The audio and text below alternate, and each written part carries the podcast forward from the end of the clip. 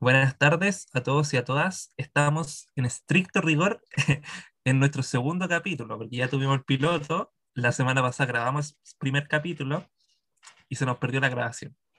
Entonces estamos en estricto rigor en el segundo capítulo, pero para orden de la publicación del podcast va a ser el, el primero. Y nada, pues nos queríamos presentar, porque en el primero como, como bien lo, lo, comentamos, fue algo más de, de probar, tantear terreno, lo que era la, la, grabar el podcast y todo eso.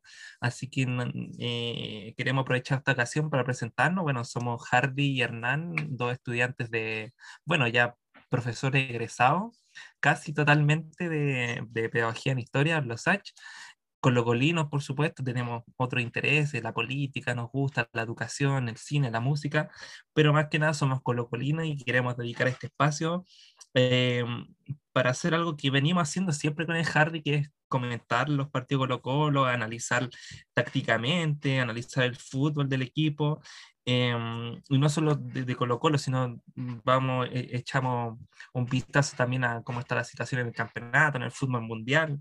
Y bueno, en el contexto nacional vamos a tratar de meter de todo un poco basándonos en Colo Colo, por eso nuestro podcast se llama De Colo Colo y algo más. Y este sería oficialmente, ahora sí, nuestro primer capítulo. No sé, Hardy, ¿qué quiere agregar?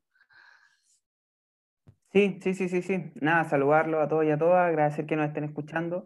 Eh, y efectivamente, eh, nada más que, que, presentar, o sea, eh, de alguna manera aportar un poco más a la, presentación que ya hizo Hernán, ¿cierto? Somos compañeros, este es nuestro segundo, tercer intento de podcast. Perdón, oficialmente tenemos uno publicado y este debiese ser el segundo, porque como dijo Hernán, perdimos, yo perdí lamentablemente la grabación del segundo, pero bueno, esas son cosas que, que le pasan a gente inexperta, así que por eso eh, cometimos error. Claro, está amateur todavía. Claro, claro, claro, claro, claro. Em, oye, ¿qué te iba a decir? Se, se, me fue la onda. Nada, pues vamos a hacer entonces un, un, pequeño, una pequeña introducción, porque la verdad el otro día en, en esa grabación se nos perdió, vamos a ser sinceros, vamos, vamos a... Eh, ¿Cómo se dice? Vamos a... A recapitular. Se me fue la palabra. ¿Cuándo? Cómo? Claro, vamos a, recapitular un poco lo que fue la discusión. Em, hablamos un poco de lo que pasó Colo Colo contra Ñublense. Bueno, ya se sabe, ya habían sabido, ya pasaron varias semanas, no en realidad pasaron dos semanas solamente, pero pasaron varios días, de que posterior al partido de Colo Colo contra la U, hubo ahí un par de jugadores que eh, un grupo bien grande en realidad de jugadores que se anduvo descontrolando un poquito con la celebración y pasó que se contagiaron. Había un positivo de coronavirus en el equipo y pasó que se, se, se contagió otro y hubieron 16 a 17 o 17 y 18 contactos estrechos.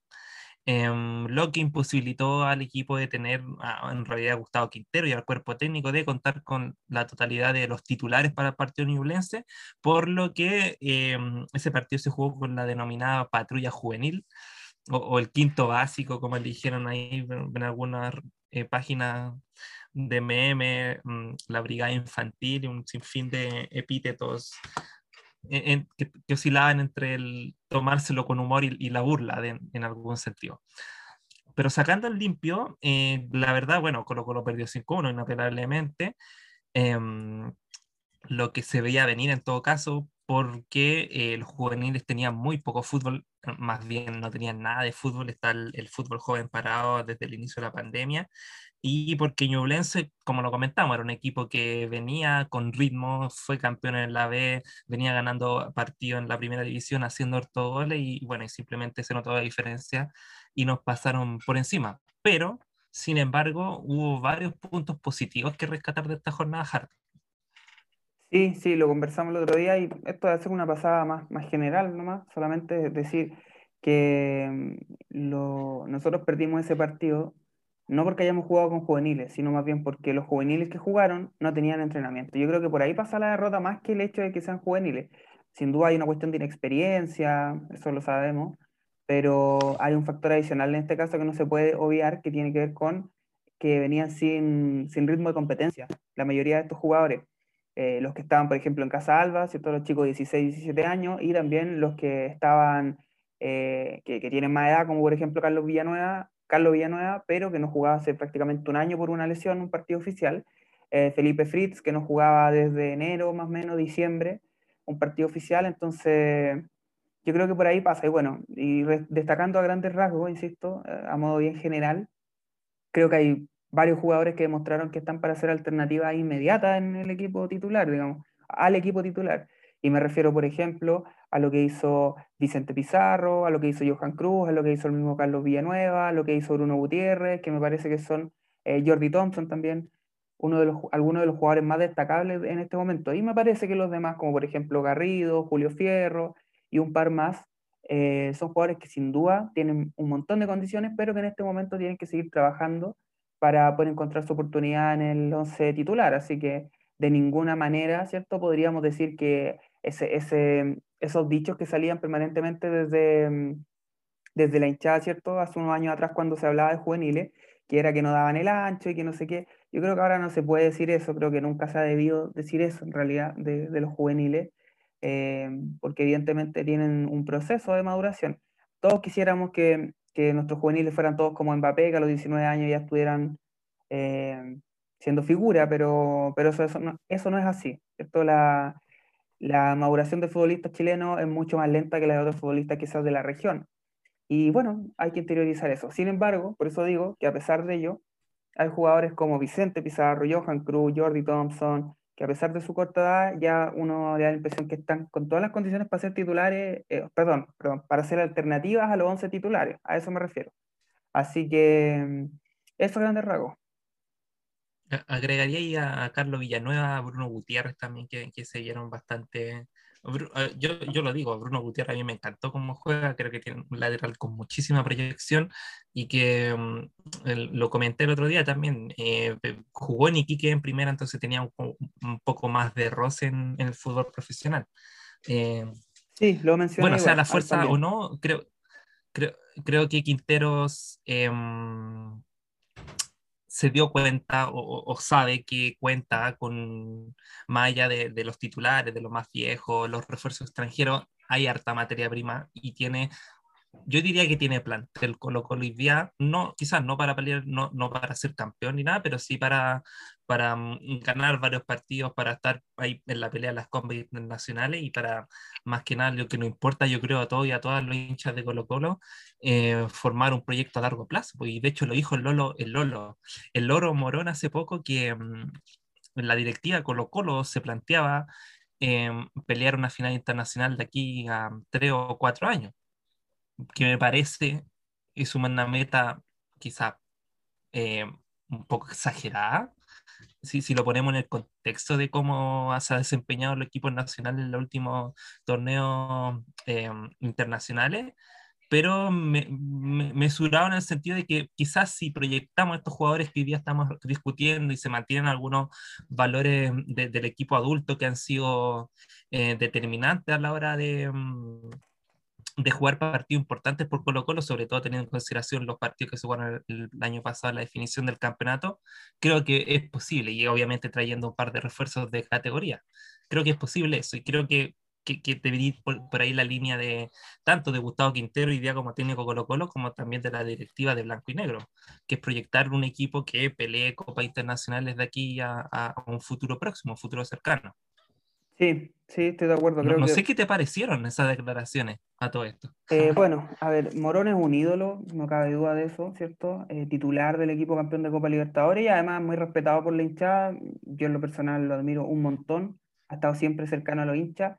Eh, y espero que, que su mandato en la gerencia deportiva sea un éxito. Realmente espero que así sea. Hasta ahora las palabras de Quintero hacia él han sido solamente de elogio ha pasado también a aprovechar esa instancia Quintero cada vez que habla de Morón para tirarle un palito también ahí al ex gerente Harold, Harold Nichols cuando dice Morón, o sea, perdón, cuando dice Quinteros que con Morón tiene muy buena relación, que hablan prácticamente a diario, que su oficina está al lado de la de él, etcétera. Entonces ahí aprovecha también de tirarle un palito y de, de evidenciar que los rumores, ¿cierto? Eran ciertos, era un secreto a voces que Mike Nichols al parecer no tenía muy buena relación con Quintero.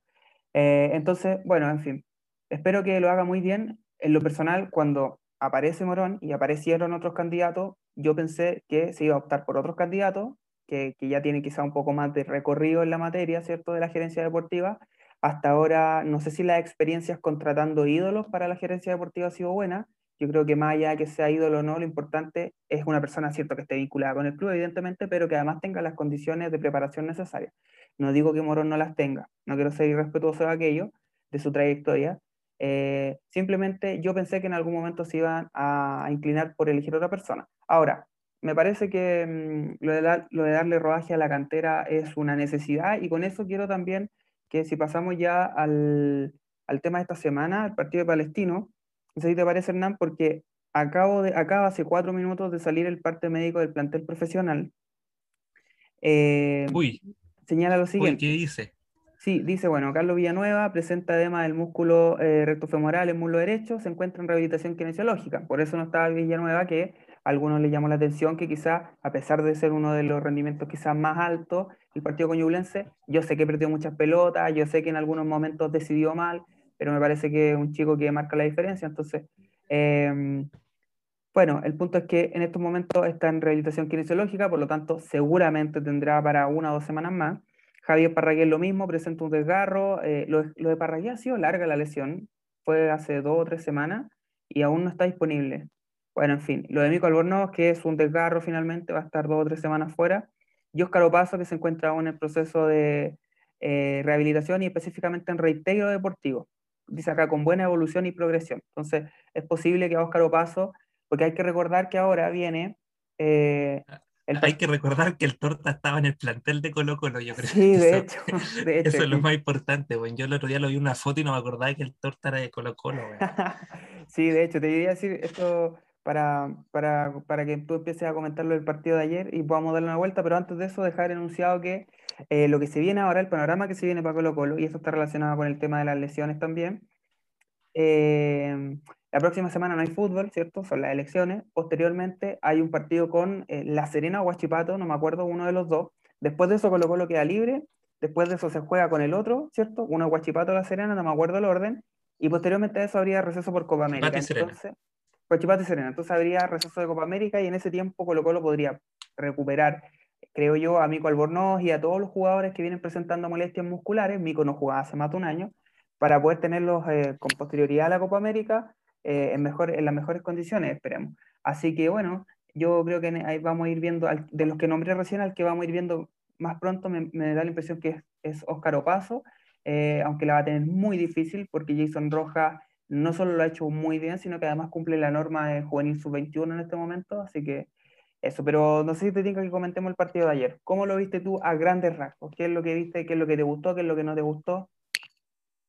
¿Qué es lo que me gustó? Mm, me gustó lo de siempre, lo de Colo Colo, que, bueno, los últimos partidos, en los primeros 20 minutos, como gran parte de la primera media hora del juego, es muy protagonista, es muy intenso. Em, con varias llegadas al arco, de hecho, el primer tiempo palestino casi ni se vio en algunos pasajes del partido. Em, tuvimos algunas muy claras, por ejemplo, la de, Costa, em, que ojalá que no nos empiece a penar eso de, de perder goles eh, más o menos cantados. Yo recuerdo uno que tuvo Gaete contra Cobresal, que podría haber cerrado el partido. Bueno, el primer tiempo contra Everton, que podríamos haber hecho dos goles, quizá uno o dos goles más. Em, contra la U, que Jara también tuvo uno. Entonces, me, me, preocupa por ahí que Colo Colo se crea situaciones muy riesgosas, muy, muy latentes, pero no las concretas, en, concreto con lo de mm, Costa esta semana. Pero me gustó mucho eso, repito, la intensidad que tuvo el equipo, eh, muy bien roja en la subida. Eh, Albornoz no, siento que no subió tanto, pero sí cumplió muy bien Leo Gil. La primera, el primer tiempo de Leo Gil fue impresionante, todo lo que corrió, todo lo que distribuyó la pelota. Y creo que nos faltó, eso sí, nos penó un poquito Martín Rodríguez. Eh, insisto, Costa que ha sido es resistido por parte de la hinchada, pero también que muy, muy querido por, por la misma, porque nos ha salvado algunos partidos claves, ya sea con eh, pases gol o con propias anotaciones, pero siento que le cuesta mucho el peso de ser el que crea juego en Colo Colo. Em, siento que un jugador muy irregular en ese sentido, entonces Em, por ahí a Colo Colo quizá hubiesen tenido mucha más profundidad, incluso un par de goles más en este partido si hubiésemos tenido al Martín Rodríguez inspirados que vimos en, otra, en, otras ocasiones. Bueno, y lo que pasó en el segundo tiempo fue penoso, por lo que bajó el equipo notablemente. Eh, igual Palestino tuvo una alza, sobre todo eh, con el Piña Villanueva, que, que jugó muy bien. Em, siento que el Coto Sierra metió, leyó bien los, em, los cambios que tuvo que hacer. De hecho, un cambio que metió después hizo el gol, no recuerdo quién fue, ¿verdad? En estos momentos.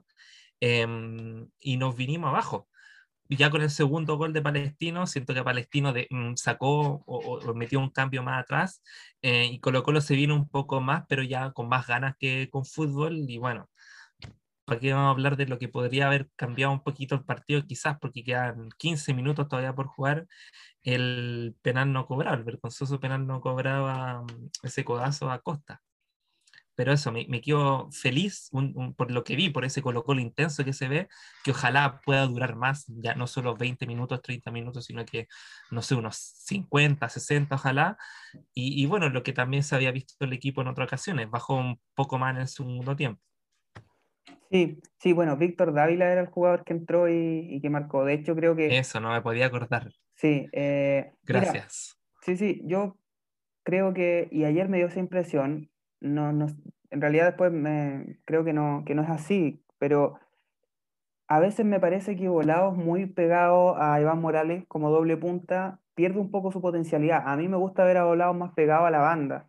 Eh, creo que es de frente al arco cuando él saca su mejor provecho, cuando le saca mejor partido a sus condiciones, que son la velocidad, ¿cierto? Eh, no cuando recibe de espalda y, y, estando como doble punta a veces recibe mucho de espalda. Ahora, hay que dársela toda al profesor Quintero este esquema 4-4-2, o sea, cuando todos pensábamos que iba a seguir con el 4-4-3-3, saca el 4-4-2 y, y resultó, resultó muy bien con Cobresal, con Everton, entonces yo creo que, que, y seguro que él lo sabe, y yo confío mucho en el, en el profesor Quintero, muchísimo, creo que es un hombre muy serio, muy capaz, no por ello eh, uno va, o sea, no, a ver, la, en este caso, la confianza en un técnico, en un jugador, en ningún caso impide la crítica, ¿ya? O sea, en Colo Colo yo siempre he dicho, se critica a todos. Lo, importante es que esa crítica se haga eh, con, con, altura de mira y realmente se, se, mida en función de los méritos necesarios de, de, del, del contexto, es decir, o sea, en este caso, Quintero, yo creo que, insisto, lo tiene más claro que todos nosotros, no me cabe ninguna duda, eh, debe seguir trabajando en, el, en perfeccionar este esquema que de alguna manera es nuevo para Colo Colo, para este tipo de jugadores, porque nosotros el año pasado jugamos con un 4-3-3 muy marcado todos los partidos, y a partir de este torneo ha sido diferente. Además hay que sumarle a eso que este esquema, que viene en trabajo, que viene en, transición, eh, se cortó abruptamente, o sea, no el esquema, sino el trabajo, por lo que fueron estos días de cuarentena, entonces yo creo que también juegan contra. Ahora, ¿Por qué lo digo? Porque creo que hay que tener ojo con que este esquema no se vuelva predecible. Los movimientos y la versatilidad que nosotros tenemos, que es lo más importante que hemos mostrado hasta ahora, cuando Volados de pronto agarra el balón, se va a la banda, se mete como doble punta a costa, cuando le pasa por los costados Martín Rodríguez, etc. Esa versatilidad que hemos mostrado eh, no se puede perder y no se puede hacer predecible. Es difícil hacerla, es difícil, digamos, parar a ese tipo de jugadores cuando tienen tanta movilidad. Pero mm, yo creo que Quinteros tiene, tiene en cuenta eso. Ahora, otra cosa, me parece que en general, a rato hubo bastante de eso, de esa, intensidad, pero los goles, por ejemplo, el gol de Dávila, estoy pensando en estos momentos, hay un enganche que Falcón que ha pasado, yo creo que eso es por el desconocimiento de los jugadores, porque nosotros sabemos que Víctor Dávila es zurdo y que era muy probable que en esa jugada, que es muy parecida a lo que pasó una vez con Paredes en el Nacional, cuando le hace el enganche a Rafael Vaz, ¿cierto? Que los hinchas de la U decían, pero ¿cómo eh, ese golazo que se manda a Paredes, Paredes le engancha un enganche obvio, digamos, a la izquierda, a su pierna hábil, y decían los hinchas, pero ¿cómo Vaz lo dejó enganchar para allá si era obvio? Bueno, porque quizás Vaz no lo conocía tanto. Yo creo que aquí a Falcón le pasó lo mismo. Quizás no conocía tanto que Dávila era zurdo. Y me parece que, que muy fácilmente le da la, la, pierna, ¿cierto? Y bueno, ahí Dávila engancha y gol. Entonces, antes de eso también hay un error, hay un cabezazo que se pierde, etcétera, qué sé yo. No estaba bien cubierta la banda por Béjar. Pero bueno, yo creo que hubo errores individuales que nos pesaron. Ahora, lo único, la única crítica que yo le podría hacer a Quinteros por ahora es que la respuesta de la banca parece ser muy tardía. Los cambios parecen ser muy tarde. Eh, y, no es ahora que vamos perdiendo ante una situación desfavorable, sino también lo ha sido en partidos en los que hemos ido ganando. Entonces yo creo que variantes tenemos. El problema es que no sé si Quinteros de pronto no confía tanto en esas variantes o si no le gusta, porque Quintero es un técnico que no le gusta desarmar tanto los equipos, o sea, eso está claro, es un técnico que, le gusta tener una, buena cantidad de jugadores eh, que estén permanentemente jugando, ¿cierto? Y no le gusta innovar demasiado, salvo que las circunstancias lo exijan. Entonces, eso quizás de pronto nos pasa, de nos pasa la cuenta y creo que quedamos con ausencia de variantes. Pero bueno, más allá de analizar, yo no, creo que no tiene sentido analizar el partido jugador por jugador. Hubo muchos errores, creo que los más altos fueron, no sé si tú compartís conmigo, pero Jason Rojas, eh, Gil estuvo muy bien, eh, y hasta por ahí en general. De hecho, Rojas tuvo un jugador en, la jugada polémica del penal, Rojas tuvo un jugador y se sacó como dos, a dos defensas palestinos y se entró. De hecho, Rojas tiene muy buena proyección. Creo que me, me encanta esa, se ha visto, no, no, sé si se vio tanto contra Palestino, pero sí se ha visto en otros partidos, eh, que te corre de línea a fondo a línea a fondo y un, incansable, un siete pulmones. Me, me, gusta mucho Roja en ese sentido. Pero mm, sí, concuerdo. Eh, creo que Falcón igual anduvo más bajito que otros partidos. Le pesó, yo creo, el, el tirón que le dio en el muslo. Sí, puede quizá, ser.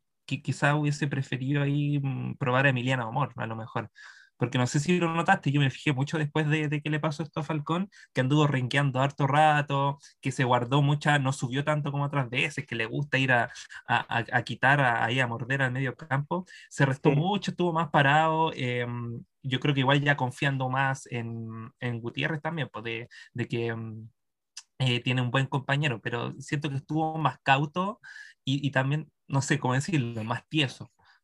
Sí, yo igual lo noté con menos movilidad. sí, como sí, como decís tú, yo creo que uno en el gol es por desconocimiento, pero también porque tenía un poquito comprometido ahí el, el muslo, mm. eh, porque se vio bien afectado. Yo dije, yo, yo dije, este buen se desgarró.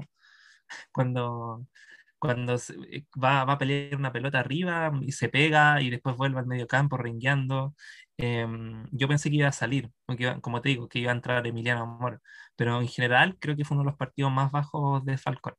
Sí, es que el equipo en general anduvo bajo, creo yo. Eh, sin, por ejemplo, a diferencia de lo que pasó con O'Higgins, que tuvimos uno menos, con Ñublense, que ya, ya lo dijimos, un equipo que, que no venía con, que venía sin ritmo de competencia, eh, pareciera ser que la excusa ayer era, y, digo una excusa no como un pretexto, sino como una justificación, que sin duda tiene que ver con el bajo rendimiento, y yo creo que también con la capacidad, con la baja física. El segundo tiempo bajamos harto físicamente, a pesar, eso también hay que tener ojo. A ver, nosotros perdimos el partido, claro está, pero tuvimos muchas más llegadas claras que Palestino. Entonces, a pesar de jugar un mal partido o, a pesar de no jugar un buen partido, porque no sé si fue un mal partido, pero a pesar de no jugar el mejor partido que hemos hecho esta temporada, eh, aún así nos creamos tres o cuatro ocasiones claras de golpe, pero claras, o sea, recuerdo un tiro de Morales, las dos que se perdió Costa y debe haber alguna otra más por ahí, una de Solari. Entonces, si te fijáis, uno dice, bueno, pero a ver, ¿qué es lo que, qué es lo que pasa? Y aquí quiero pasarme al tiro otro tema. Eh, a nosotros no nos conviene tanto ir creo yo, con el resultado en contra buscar un partido.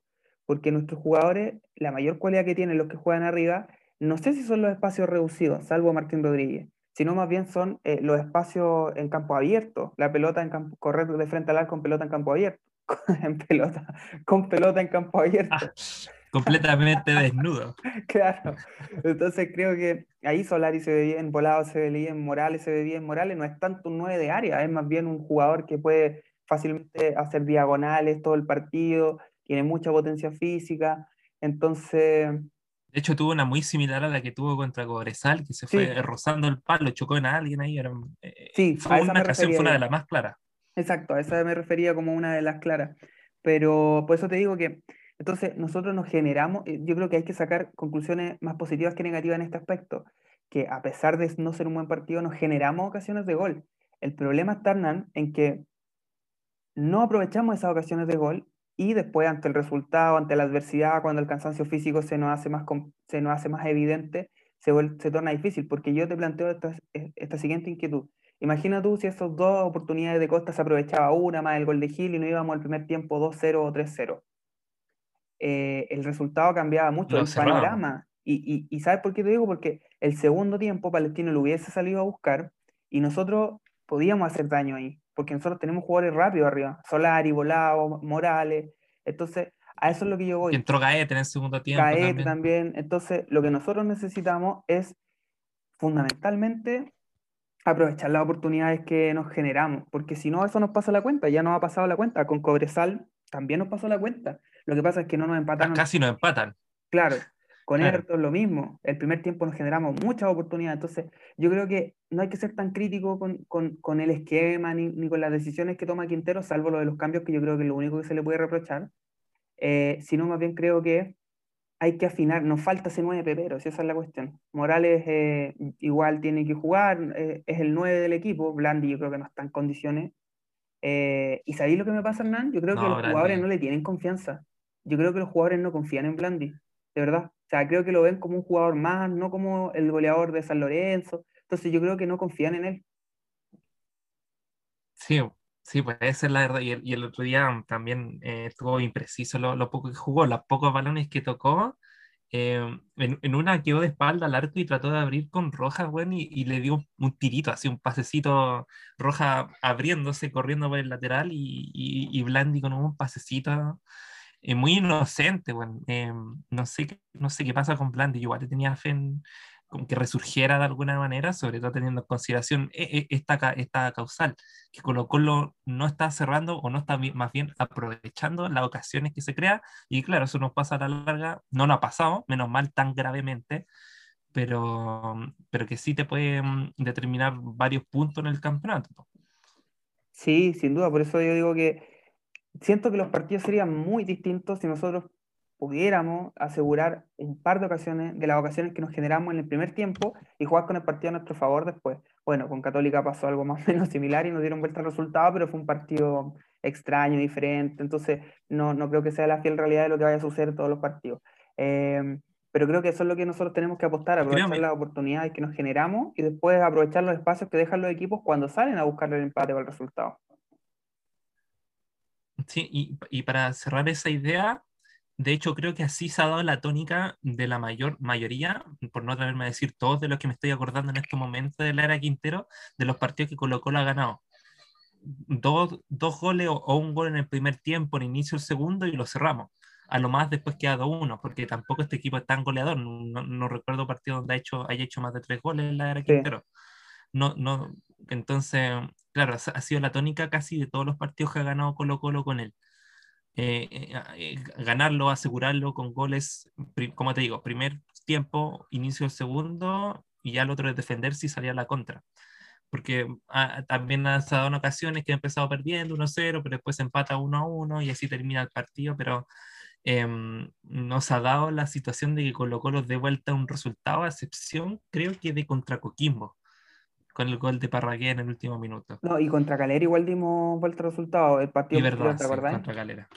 Sí, a puro corazón claro, pero, de fútbol. Claro, pero lo que voy es que no es la tónica del equipo de Quintero, que la tónica mm. cuando Colo Colo gana y es contundente es cuando lo asegura antes del final, o sea, antes del, de la mitad o de los tres, de los dos tercios del partido, ¿cachai? 60 sí. minutos y, y, eso le da tranquilidad. Yo creo que también el equipo siente esa tranquilidad de, con el marcador a favor. Sí, creo que por ahí va. Sí, estoy de acuerdo. Vamos a ver cómo se dan los próximos partidos. Ahora, yo también veo harta ansiedad en, la, en el hincha colocolino y, y esto es, es, normal. O sea, el año pasado nosotros vivimos un momento muy, muy drástico. El, después de la quiebra, seguramente el, el segundo momento más difícil de nuestra historia. Eh, pero, a ver, yo creo que se ha ido instalando una sensación de que podemos ser campeones. Y creo que podemos ser campeones, sin duda. Podemos ser campeones. O sea, todo puede pasar en el fútbol pero no sé si estamos para ser campeones, no sé si nuestra meta tiene que ser el título. Lo digo por muchas, muchas razones. Eh, a ver, si nosotros no ganamos uno de los dos partidos que vienen, nos vamos a complicar mucho, porque jugamos ahora, después tenemos libre, entonces vamos a ir perdiendo puntos y, ya se va a empezar a generar estas sensaciones del ambiente de que hay crisis en Colo Colo, de que Quinteros, que esto, que lo otro, entonces, y, y creo que eso no ayuda para, para ningún proceso, obviamente. Entonces, no sé cómo lo veis tú, pero yo quiero ya dejar en, por lo menos mi posición al respecto, es que nosotros no tenemos que enseguecernos con la idea de pelear por el título. Y yo sé que hay muchas, muchas frases, que esto es Colo Colo, que somos un equipo grande, que hay que ser campeón siempre. Sí, está bien. Pero, a ver, hay que, insisto, ser eh, muy, muy concreto con el análisis. Nosotros, la mitad de nuestro plantel, o más de la mitad de nuestro plantel, es el mismo plantel que el año pasado peleó el descenso. Entonces, no estoy diciendo con esto que sean malos jugadores ni que no tengan las capacidades. No, no estoy diciendo eso. Yo confío mucho en Quintero. Este, esto, este cuerpo técnico ha sido capaz de sacarle rendimiento a jugadores que, eh, que no habían rendido hace un montón de tiempo en Colo Colo. Entonces, eh, sin duda que yo confío en el trabajo, pero es un trabajo gradual. Eh, nosotros somos un equipo en construcción. Entonces, ¿por qué digo que es negativo, Hernán, que nosotros tengamos como meta el campeonato, el título, y, como la única meta? Porque eso básicamente haría que, eh, en razón de analizar siempre cada partido de Colo Colo y este proceso bajo la lupa de la obtención o no del título, podríamos dejar de lado otro elemento muy importante como ha pasado en otras ocasiones. ¿Por qué? Y con esto te quiero dar, a ver, o sea, te quiero preguntar más bien qué lo que pensáis tú. Siempre un técnico, o la mayoría de las veces, se inclina por los refuerzos más que por los juveniles, por una cuestión obvia, ¿cierto? Los, los técnicos piensan que los refuerzos tienen más trayectoria, más experiencia, etc. Entonces es muy difícil que un técnico apueste solamente por juveniles. Eh, por lo tanto, si nosotros solo ponemos como esta meta, ¿cierto?, de final de año, ser campeones, entonces van a tener menos oportunidades los juveniles, al, primer error que cometa un juvenil se le va a criticar mucho y se va a querer salgar del equipo. Entonces, no, no. Y además, y esto es lo último, ¿para qué queremos? He visto tantos hartos comentarios que dicen, vamos, hay que pelear a Libertadores. Sí, me encantaría nuevamente volver a Libertadores, pero estamos en condiciones, ¿para qué queremos ir realmente a la Libertadores? ¿Para quedar en la fase de grupo o queremos apostar algo más? Yo creo que hoy por hoy las condiciones de los equipos chilenos para competir están en la Copa Sudamericana, sobre todo con un equipo en construcción como nosotros. Entonces, no sé qué te parece a ti, pero yo creo que nuestra meta no es ser campeón, nuestra meta es terminar dentro de los cinco o tres primeros, idealmente, eh, y aprovechar este torneo para darle rodaje y para consolidar jugadores como Gutiérrez, como Rojas, como Johan Cruz, como Villanueva, como Pizarro. Eh, esa yo creo que tiene que ser nuestra meta. Sí, mira, concuerdo. Debo ser sincero, yo también te lo he comentado a ti, lo comenté en el programa que se nos borró. Eh, yo me he sumado a esa esa alegría que te ha provocado ver estos momentos que hemos comentado de Colo Colo intenso, ¿cierto? Con un buen fútbol, y tú decís, puta, sí, este equipo en bola puede ser campeón, porque además eh, no sé si hay otro equipo que ha sido tan contundente en este inicio de campeonato. De hecho, oye, a, todo esto, bueno, estamos en un podcast grabado en vivo, se escucha una guagua llorando atrás. un futuro colocolino. Claro, futuro colocolino que está, debe estar sufriendo por ver la repetición del, del penal. Claro. Pero, eh, pero a, lo que iba, eh, puta, se me fue la idea. Em, a lo que iba es que no hay ningún equipo que, claro, que tú decís, puta, en volada no hay ni un equipo hasta ahora que ha sido tanto, tan contundente, de 21 puntos jugados, el puntero Audax italiano con 13, ¿cachai? Entonces tú decís, claro, no hay ningún equipo todavía que le haya sacado gran ventaja a los demás, que se ha visto contundente, pasándole por encima o siendo superior más bien a sus rivales, ¿cachai? Eh, y por otro lado, que Colo Colo eh, ha tenido esta, no, queremos excusarnos tampoco, pero sí ha tenido alguna eh, limitante, lo fue el caso de las expulsiones de Falcón, de Saldivia, muchos jugadores lesionados también en el inicio, después vino lo del COVID, ¿cachai? Entonces uno piensa, claro, quizás todavía no hemos visto el mejor Colo Colo de este campeonato y quizás cuando se consolide esta idea ya en los partidos jugados y ganados con el mismo equipo, ¿cachai? Quizás no alcance, puede ser, quizás no alcance, teniendo en consideración estos dos factores, que todavía no hemos visto la mejor versión de Colo Colo y que tampoco se han visto muy buenas versiones de otros equipos en lo que da del campeonato pero, pero claro, no hay que, no hay que engañarse, Colo Colo zafó del descenso y, y, no podí pasar a campeonar en el mismo año, así como, así como si nada, quizás, como decís tú, en el fútbol se puede dar cualquier cosa y estamos encima del fútbol chileno, que, que, que llega a ser algunas veces eh, eh, vergonzoso de lo irregular que es. Pero claro, ponernos como meta ser campeones también un poco nublarse de cuáles son las verdaderas condiciones que tiene el equipo. ¿Cachai? Y el día Colo Colo quizás sí tiene un equipo titular que te puede ganar, le puede ganar los partidos a todos los demás rivales, pero no sé si tiene un segundo equipo titular o por lo menos 6, 7 jugadores que tengan la misma categoría que este 11 titular, ¿cachai? Eh, porque también, por ejemplo, ahora que nosotros dijimos, puta, Suazo está dando la hora hace rato, vino Mico Albornoz, no alcanzó ni a jugar un partido y se lesionó. Entonces, siempre están en sus imponderables porque todavía no encuentran, y, lo vimos también en el partido de anteayer, eh, que los jugadores se cansaron en el segundo tiempo. Entonces, uno da cuenta a nosotros que también Colo Colo no está, o el equipo de Colo Colo no está en 100% em, su físico ideal para una temporada completa, ¿cachai? Em, entonces, como te digo, ponernos esa meta quizás de ser campeones va a pasar en volar, quién lo sabe, ¿cachai? Colo Colo después encuentra ritmo y, y le saca ventaja a sus más cercanos perseguidores en caso de llegar a la punta pero no sé, mm, esa no debería ser la meta, teniendo en consideración todos estos factores y que, como decís tú, este es un equipo en rodaje, Quintero, este es la primer, primer año, la primera temporada que tiene para armar su equipo, para proyectar una idea de juego sin la presión de un inminente descenso, ¿cachai?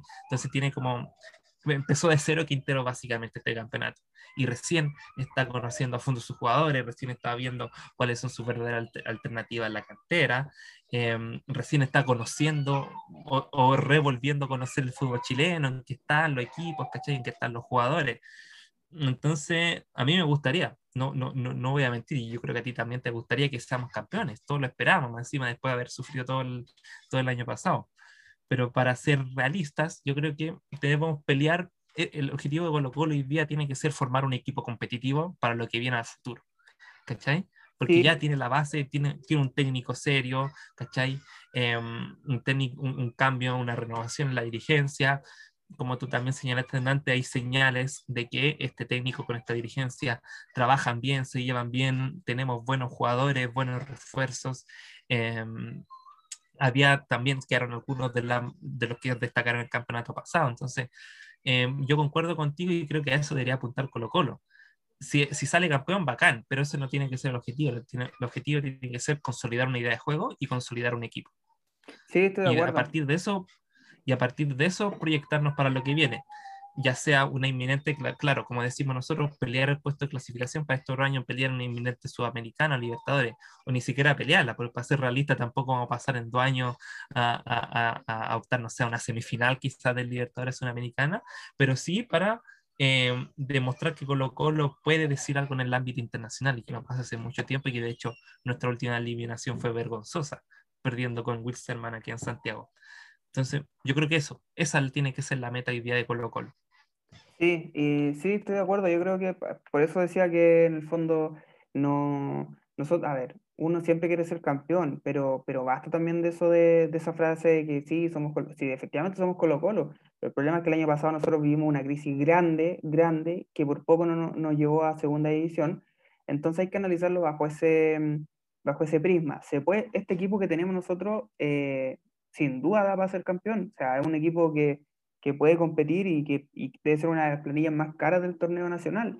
Y, y tiene, tenemos jugadores de mucha calidad, entonces se puede ser campeón. Yo no estoy diciendo que no, de hecho Quintero lo dijo, o sea, él dijo que la meta era eh, clasificar a la Libertadores. Ahora, yo no estoy diciendo que, que, eso esté mal, al contrario, está muy bien trabajar bajo esa meta. Eh, pero nosotros no tenemos que perder la paciencia porque yo creo que vamos a volver a perder partidos de esta manera y de manera más fea o quizás jugando bien pero perdiendo algunos goles y, perdiendo al final, qué sé yo. Vamos a volver a perder partidos, vamos a volver a enredar puntos y quizás esos puntos nos van a costar, por ejemplo, pelear el título, que no vamos a poder pelear el título. Pero hay que sacar otras cosas en positivo, hay que sacar eh, la continuidad que ha ido agarrando, por ejemplo, Jason Rojas, insisto, que hay que consolidar a jugadores como Gutiérrez, como Pizarro, como Cruz, como Villanueva, hay que darle oportunidad a chicos como Thompson. Entonces, para allá tiene que ir nuestro proyecto este año, para consolidar una generación que ha sido eh, seleccionada en todas sus divisiones, de la mano de un proceso, de un proyecto, digo, eh, que está a cargo de una persona que a mí me parece muy capaz como Gustavo Quintero, muy seria sobre todo.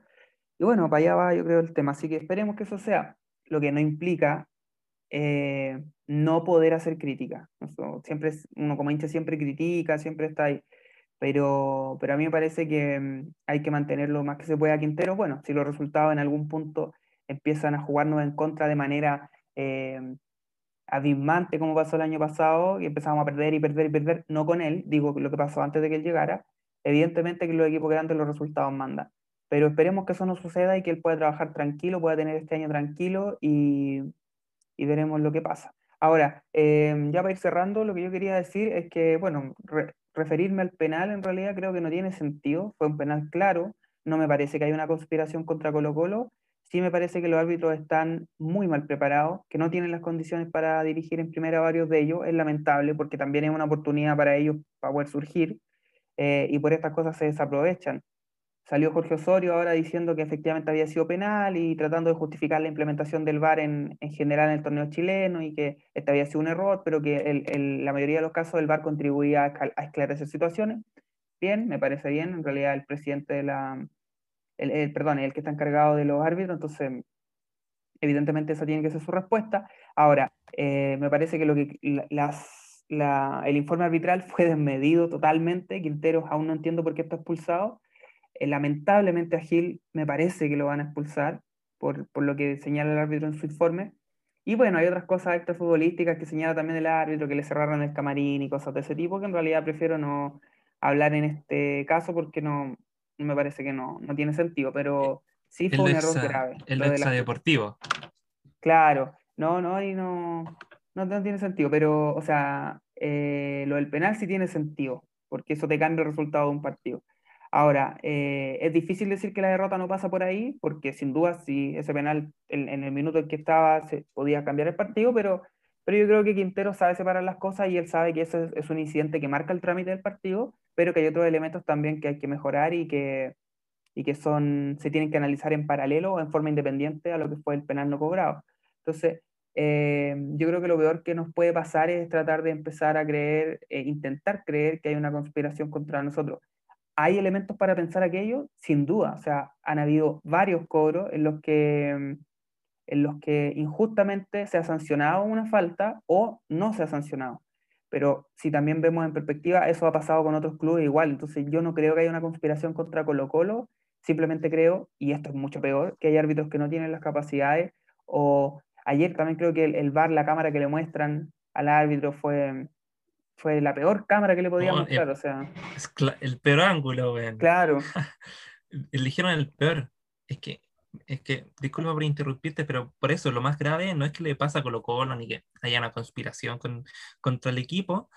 Lo, lo, grave, lo vergonzoso, incluso lo penoso, es que esto pasa en cuántos partidos se juegan por fecha, ocho, ¿no? Debe pasar en seis partidos por fecha. Lo mismo, que hay una jugada polémica, el árbitro no la ve, no la avisan al tiro del bar, se juegan dos minutos más para el partido el árbitro y vuelve a revisar y recién la avisan. No sé qué pasa en esos dos minutos, en tres minutos, que más encima después lo están revisando otros cinco, que, que te hace jugar ocho siete minutos de descuento todos los partidos. Entonces, eh, no, no sé por qué implementan el VAR en Chile cuando, no es como decir tú, hay, porque esto se veía antes del VAR, incluso errores arbitrales eh, infantiles, vergonzosos, ¿cachai? Entonces, ¿por qué va a implementar una tecnología que tiene que funcionar rápido, al tiro, decisiones rápidas? Eh, cuando te, tenía árbitros que ni siquiera están preparados para eh, llevar la intensidad, yo creo que el concepto de la intensidad de un partido de primera división donde hay roce constante, hay jugadas polémicas, donde juegan equipos importantes, ¿cachai? Entonces, eh, creo que ahí la NFP debería darle una vueltecita a la implementación del VAR, que, que ha sido vergonzosa, te, resta, te para el juego todos los partidos, te resta minutos.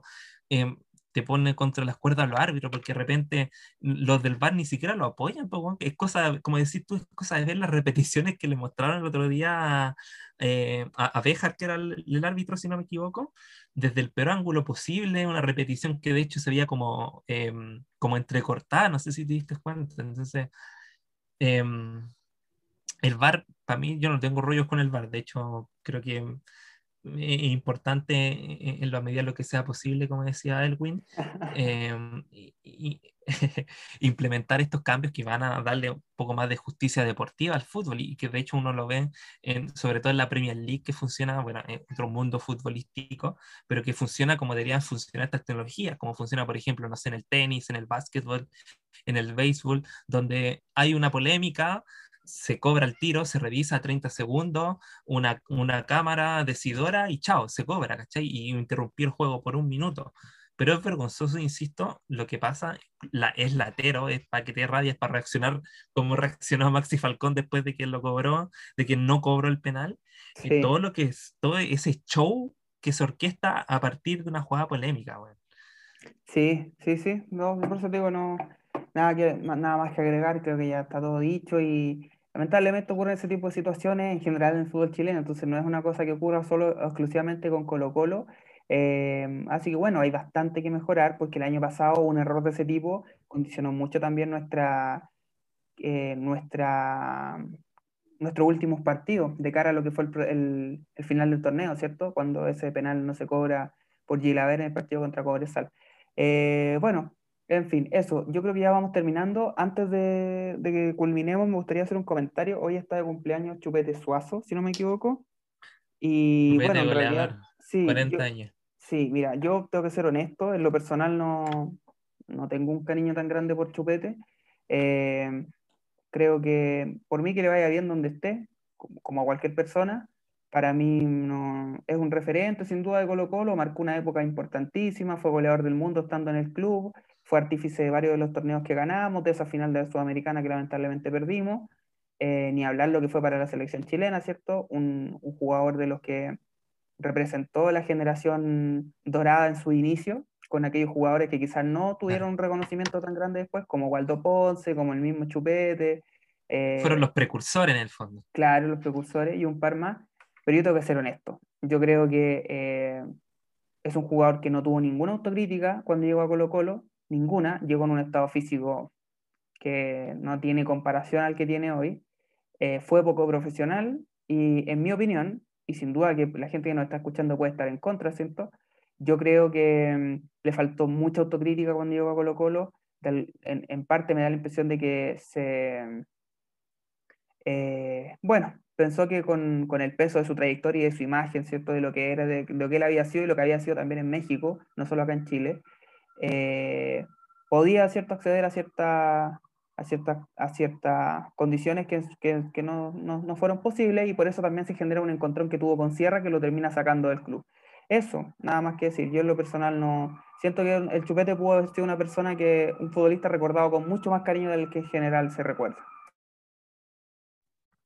Claro, y muestra de ello igual es lo que ha hecho ahora en Serena, que en Serena volvió, de hecho volvió del amateurismo a Juan en Serena y que es una de las figuras del equipo. Entonces, claro, quizás si por ahí hubiese puesto, eh, e, e, es cierto que nadie niega el trato, el pésimo trato que ha tenido Blanco y Negro en los últimos años con los referentes que vuelven al equipo, pero claro, si hubiese sido, quizás hubiese tenido otra, mm, hubiese abordado esta baja deportiva que tuvo, porque bueno, también un cambio radical venir de ser figura de México, leyenda, porque es así, leyenda en Monterrey, y, volver a Colo Colo, sobre todo cuando Colo Colo em, eh, lo, esperaba con mucha, mm, con mucha gana, había mucho ambiente en la, en la fanaticada, la.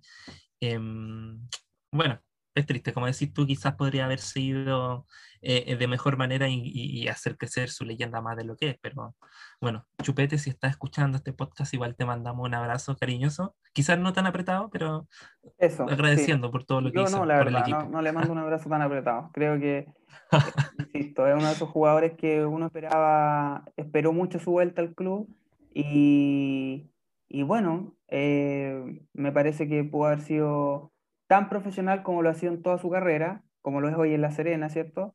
En óptimas condiciones físicas, y no lo fue, y claro, cuando uno comete errores también, o sea, no, es un error, porque en realidad no tiene que ver con un error, pero cuando de pronto uno toma esas malas decisiones también eh, surgen y van apareciendo otros problemas, yo creo que eso también le pasó al Chupete, pues ya empezó a haber enemigos en todas partes, en Colo Colo, y lamentablemente eso le pasó la cuenta, pero, pero y lo digo desde mm, desde la rabia que me da en parte no haberlo podido disfrutar de mejor manera, sobre todo viéndolo como juega ahora. Si por eso yo hago la crítica, no es porque encuentre que no haya tenido condiciones, ¿quién podría decir eso al chupete? Pero me parece que uno esperó tanto su llegada a Colo Colo y ver que, que no funcionó, que no llegó en las mejores condiciones y que ahora sí están en óptimas condiciones y anda muy bien. Entonces uno dice, bueno, ¿por qué no pasó eso antes? Entonces ahí también hay una autocrítica que tiene que hacer él, creo yo. Y que seguramente la hace y en realidad no le importa lo que digamos nosotros y está muy bien pero es lo que uno como hincha siente y uno está en condiciones de decirlo. Claro, toda la razón. E, es como, e, e, es más bien como uno afronta las cosas. Quizás Chupete, como decís tú, empezó a buscar enemigos y, no se sintió cómodo. Yo creo que también era un momento también para no sentirse cómodo. Y, sí, hay que preguntarle, hay que preguntarle a algún referente que haya vuelto, no sé, eh, Lucas Barrios, Mati Fernández, si se sintió realmente realmente cómodo volver a Colo Colo, pues con toda la expectativa que genera en la hinchada, pero también con, por ahí pero las malas relaciones con el club. La, sí, la diferencia, solo, yo creo que para cerrar, la diferencia es que el chupete hasta hoy está vigente, ¿cachai? O sea, Lucas Barrios volvió con algunas lesiones, y no tanto con lesiones, pero con ya no era el mismo. Evidentemente el juego de Lucas Barrios era la potencia, y a esta altura va perdiendo esa potencia. Valdivia lamentablemente siempre ha tenido el problema de las lesiones, pero volvió y, estuvo siempre físicamente bien, trabajando por, por su cuenta para estar en óptimas condiciones. El Mati lo mismo, pero, pero el Chupete, de todos los que nombramos, es prácticamente el único que sigue actualmente que, que tiene muy pocas lesiones musculares, muy pocas lesiones musculares. Estamos hablando de, de de lesiones más bien de otro tipo, o sea, cuando acordé antes del Mundial cuando se lesiona el hombro, pero, pero lesiones musculares, como los otros jugadores que señalamos recién, no, no ha tenido ese problema. Y está vigente, entonces y, que, de hecho, sí, y que de hecho lo lesionaron esa vez, el Sergio Ramos, sí. Puta, que ese más lo odio.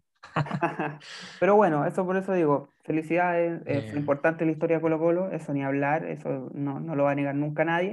Em, yo lamentablemente no tengo, y, y, represento a, varios hinchas también, a gran parte de los hinchas, eh, también por ese partido con La Serena, igual que fue, no sé si te acordáis, después se vieron una foto, el chupete riendo y, y Valdés como medio triste. Entonces, claro, a uno también como hincha le llegan esas cosas, está en su derecho de celebrar si está en el equipo para el cual estaba trabajando, pero insisto, ¿por qué en La Serena sí y por qué en Colo Colo no? Y ojo que a lo mejor incluso hasta los enemigos que tuvo fueron muy ciertos y a lo mejor Blanco y Negro le puso muchas trabas y a lo mejor el Coto Sierra realmente fue, mm, no, no fue... Mm, el eh, apoyo que necesitaba. Exacto, pero igual esto queda empañado lamentablemente para uno como hincha con, insisto, con la comparación que uno hace inevitablemente ahora de estando él en Serena vigente, siendo uno de los mejores nueve del torneo a su edad, y, en Colo Colo, a pesar de tener menos edad en ese momento, estar en condiciones que, que solo se, se, le respetaron a él porque era chupe de suazo y porque a otro jugador no se le aceptarían, condiciones físicas.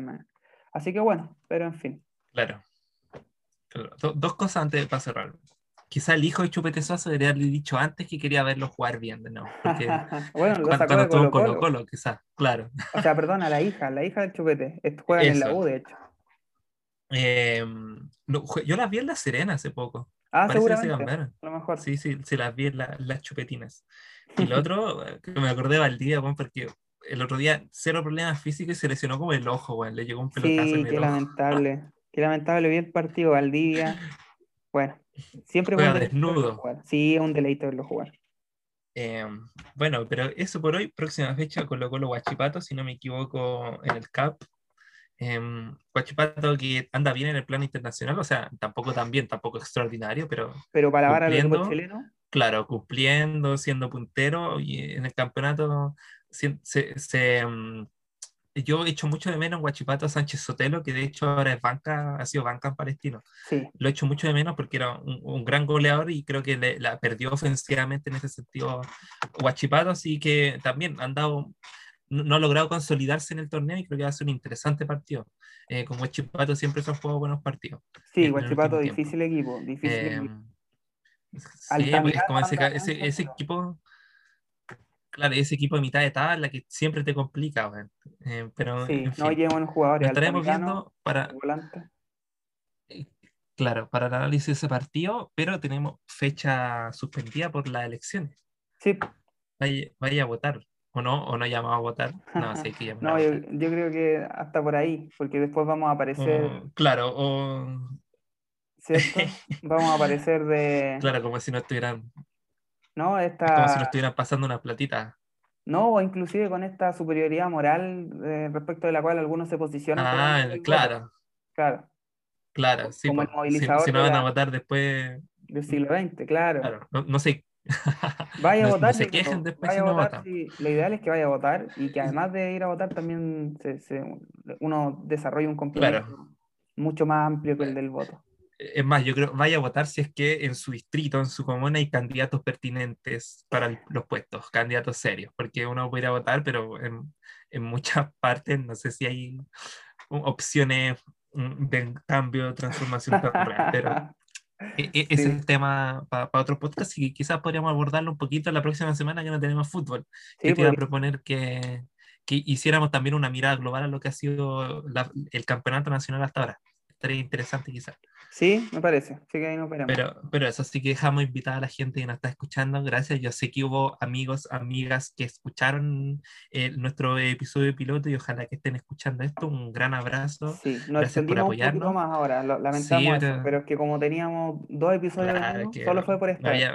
sí, ya sacado esa espinita. Ya. Sí, lo, ideal es. Chupete suazo. Claro, lo ideal es hacer 40, 45 minutos, no más que eso. Así que Claro, pero. O, pueden escuchar los 40 minutos y los otros no lo escuchan. Sí. No, lo escuchan por parte. Sí.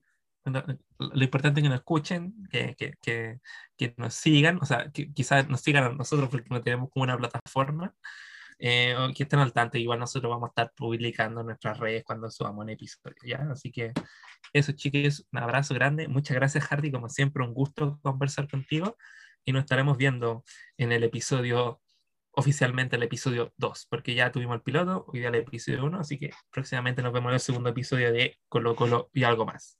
Muchas gracias. Chao, chao.